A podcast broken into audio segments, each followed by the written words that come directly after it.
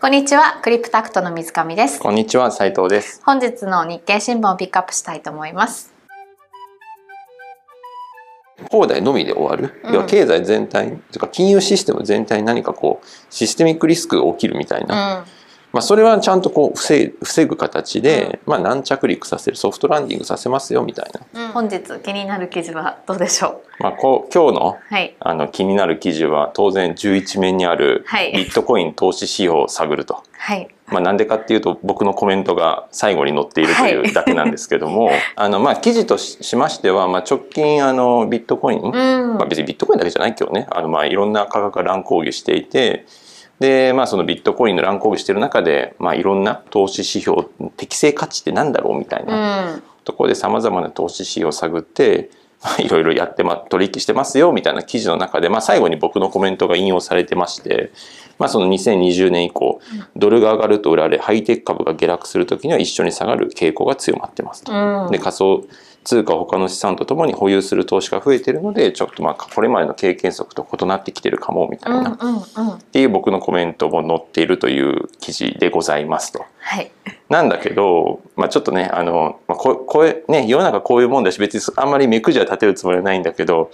あれ僕こんなコメントしたっけってちょっと読んだ時は 本当ですか？はい、思っちゃったところは、うんいやあの別に大筋そんなずれてるわけじゃないので、あの別にいいんですけど簡略化するとこうなると。そうだね。まあ、いろんな話をこう、これ取材、多分、なんか話聞かれた時結構一回、だいぶ前だったような気がしたけど、うんまあ、それが、あの、いろいろね、こう、組み合わされ、していただいて、うん。まあ、こうなったというので、僕最初、だから、あれ、同姓同名の別の方かなって、ちょっと一瞬思ったぐらいだったんですが、まあ、でも、あの、別に、あの、この、ね、あの、日経新聞上に登場する僕の、ね、コメントっていうのは、そんなに違和感はないので、はい。っていうことですかね。うん。まあ、ちなみに投資指標っていう意味で言うと、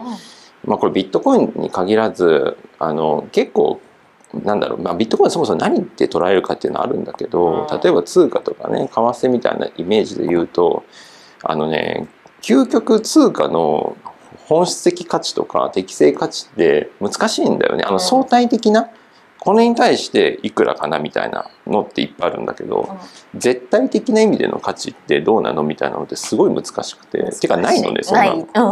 だからそれ別にビットコインだけに限らないのね円だって円の価値って何って言ったら実はあるようでないのねそうですね。まあ紙切れですもんね。なんか使えるんだよって国が言ってくれるから使っているだけで。そうだねだし別に円の価値って国保証してなくてあ、円そうなんがですね。だって保証してたら他のレートとさ例えばドル円のレートを固定して必ずドルとこれに交換できますとかって言ったらうん。ドルに対しての価値は決定されるし、うん。あるいは金と交換できますって言ったらさそれは金に対して交換金というものに、まあ、金の価値とそもそも何っていう議論を置いとくとすると金に対する価値っていうのは固定化されるんだけど今のもうフィアットカレンシー、まあ、円に限らないけど、まあ、円だけ見れ見ても何も政府は保証してないから、うん。あのだから為替って動くわけでしょ？そうか。なるほど。別に保証は一切してないよね。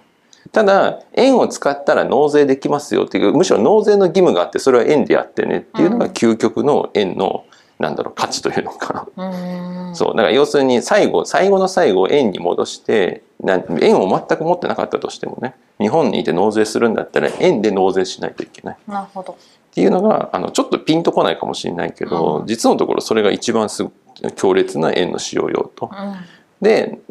でその上で、まあ、結局円の経済圏うん。で日本でこんだけあるよねみたいな、うんなんでこれまあ以前ちょっとそういう話したような気もするけどあの通貨の価値って、まあ、僕が思うにはその例えば円だったらね、うん円でどれだけ決済できますかっていうそのそうですね。経済圏の話は。そう、ん円の経済圏とあと円が他の外貨とかにどれだけすぐにへ転換できるか、その流動性うん。この二軸で決まると僕は思っていて、うん。昔34年前に僕ね3年前かなビットコインもそれで価値を測定するみたいなレポートを書いた気がするんだけども、要するにビットコインだって同じ議論でこれだからさ別に仮想通貨に限らないよね結局その通貨で決済できる GDP 経済圏うん。とあとその通貨そのものの他の通貨へ転換できるその流動性、うんこの X と Y で評価すればそれが高ければ高いほど時価総額って大きくなっていくみたいな。いう話で言うとビットコインもそれに当てはめて適正価値って評価できんじゃないみたいな。うん。で、まあ、当時やった時はあのその時の価格、まあ、要はそれで評価した時のビットコインの時価総額よりも今その当時の時価ビットコインの価格がもっと高かったのね、うん。要するにこ僕の評価でやると割高みたいになっちゃうっていうだからまあいろんな期待でもかといってねあのビットコインの場合こあの円と違って円の経済圏がさどんどん増えてくるってことはさすがにあんまね考えにくいけどあの日本っていう国の経済が上にならない限りね。はい。でもビットコインの場合はまだまだなんだろう発展途上みたいなところもあるから、まあ、今後のその期待値を織り込んでのものかなみたいな。でもその織り込み方っていうのはまあなんか人それぞれなので一概には正しいも間違っても言えないんだけど、まあなんかそんなレポートを書いた。うんうんことをちょっと思い出しつつまあでもコメントはねそういう話ではなくてなんかビットコインこの最近の乱高下どうなのみたいな話の中で、まあ、僕が言うそもそも一番ここで言いたかったのは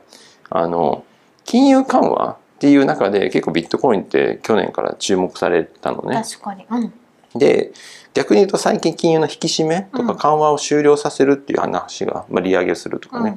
でそういうふうになってくると逆にななんだろう緩和で注目されたアセットクラスっていうのは逆風が吹いちゃうからね。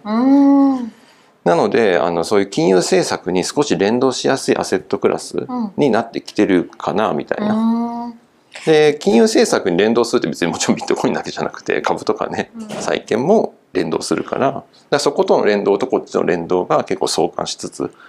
あるっていう意味で昔はさ何も我関せずみたいなアセットクラスだったのに、うんその金融政策っていう一つのくくりの中で他の資産との相関も見られ始めてるしまた投資家もかぶってきてるよねみたいな。えー、面白いいまあいいのか悪いのかわかんないですけど、まあね、以前ビットコインってな何を根拠に上がるのか下がるのかわからないっていう話がすごくあったから、なんかそういうファンダメンタルできてくるといいのかな。そうね。まあでもそれだけじゃないから、うんあの何とも言えないけどね。もちろんだからこれワンオブゼムの理由であってこれで,、うん。でドライバーになるかっていうとそれだけじゃないっていうのが結構難しいところ、なるほど。まあ、例えばビットコインとか仮想通貨の場合だとめあの今の議論って全く同じことが金にも言えるのね。うんなんだけどじゃあ金と仮想通貨、まあ、いろんなもちろん違うんだけどあのビットコインとかで切り取ってみるとそもそもさっき言ったように発展途上みたいな逆に言うとこれからどんどんまだお金が入ってくる可能性ある、うんそのマネーがさもっとビットコインを一つの資産クラスとして見て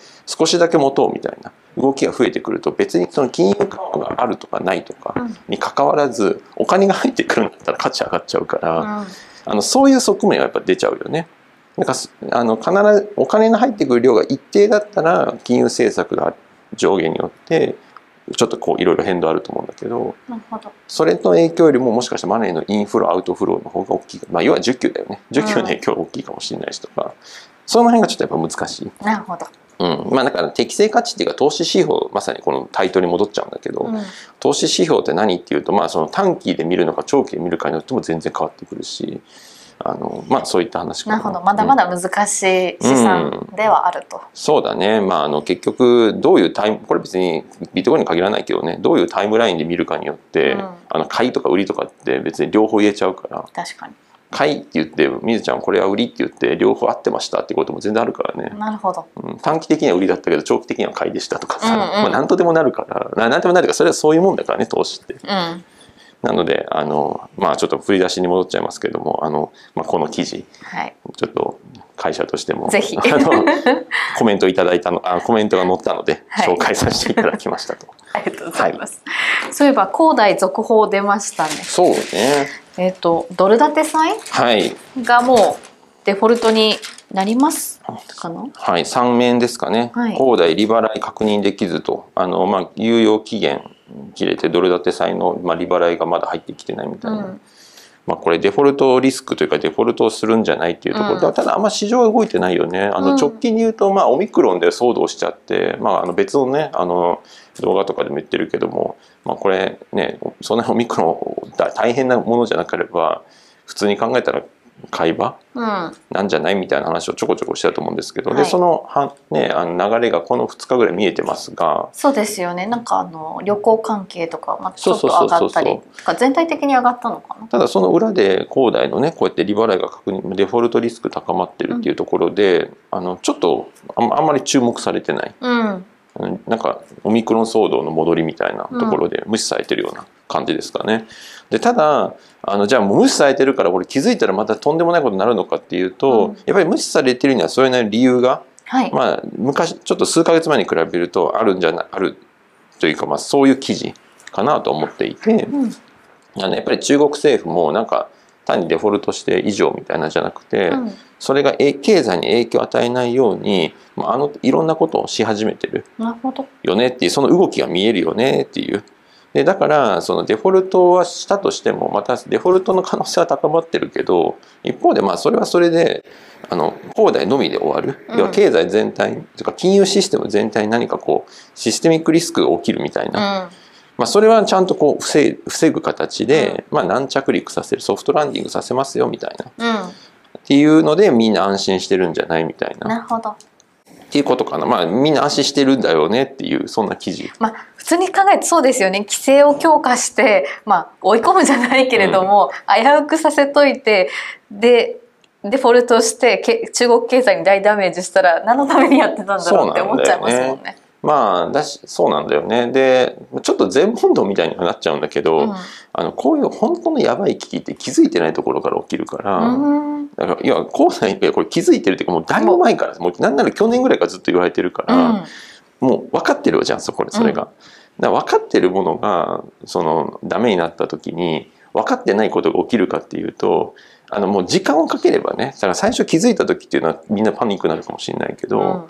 あのもう数ヶ月なんなら1年ぐらいやってたらみんなだいぶ織り込んできて、なんなら恒大の債権者だってもう引き当て積んでてね、あまあもうデフォルトする前提の心づもりでいますとかね。ある程度だからそのデフォルトした時にいやもうなんか全然知らなかったですみたいな 年に水ですみたいな人一人もいないと思うのでいないですね。はい。もうそういう手当てしてるから、うんっていうのもあるだろうしあとそもそも政府とかね国国家機関もあのこれに対してそういう何も好き勝手にさシステミックリスクを起こしたい政府なんていいないわけだから、はい。まあ、そうならないようにうん。準備、準備できてる。準備期間が十分あった。っていうの方が自然かなとは、あのリーマンとかもさ別にそんななんか1年前から分かってたとか話じゃないからね。うんでただまあこれだからさっき全問答で言ったのは一方でだからこそ みんなだから大丈夫だよねと思ってるから気づいてないそこに気づいてない何かがあったらんそれがとてつもないリスクになるかびっくりになることはあるんだけどなるほど。要するにいざデフォルトしましたと、うん。もう準備してもうなんかさもう準備万端でデフォルトさせたのに、うん。あなんかこれ知らなかったみたいな。ことがもし起きたりすると、知ってたつもりが知らなかったっていうのが一番ショックとしてはでかいから。確かに。まあ、そういうのがあったりするとなんかヒーってなるけど、んまあ、確率で言うとそれなりには低いんじゃないかなとは。思うし、まあ、実際みんなそう思ってるからそんなに大騒ぎしてないうん。のかなと思いますけど、まあ、ちょっとね蓋を開けてみないと分かんないよねって言われたらその通りで、うんそういう気持ち悪さが残る記事ななのかなとは。球面に、うん。えっとアメリカの未公開株個人2問答デジタル証券で売買できるようになるっていう、その未公開株に対しての売買需要需要というか市場が広がっているっていうのがあって日本とかでもこれ広まったら結構いいことなのかどうなのかなとかそうね。あのいやまあ普通に、うん。あのとなんだろうアクセスがでが増えるっていうことはもちろんいいこと、うん。それは会社にとっても個人にとってもね投資 opportunity もしくは資金調達 opportunity が広がるのは絶対いいことだから、うん。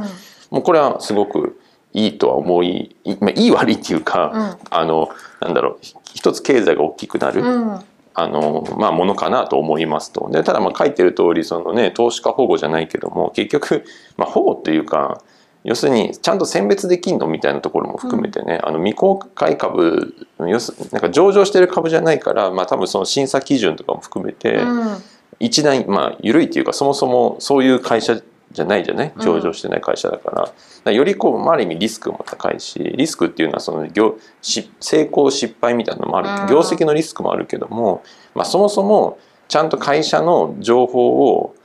あのなんだろう正確に理解できているのかとか、うん。あるいはちゃんと開示できているのかとかね情報開示も含めて。そのあたりの整備って全然ないわけだから、なるほど。まあ、どうなのかなみたいな話だったりとか。なんでアメリカのこの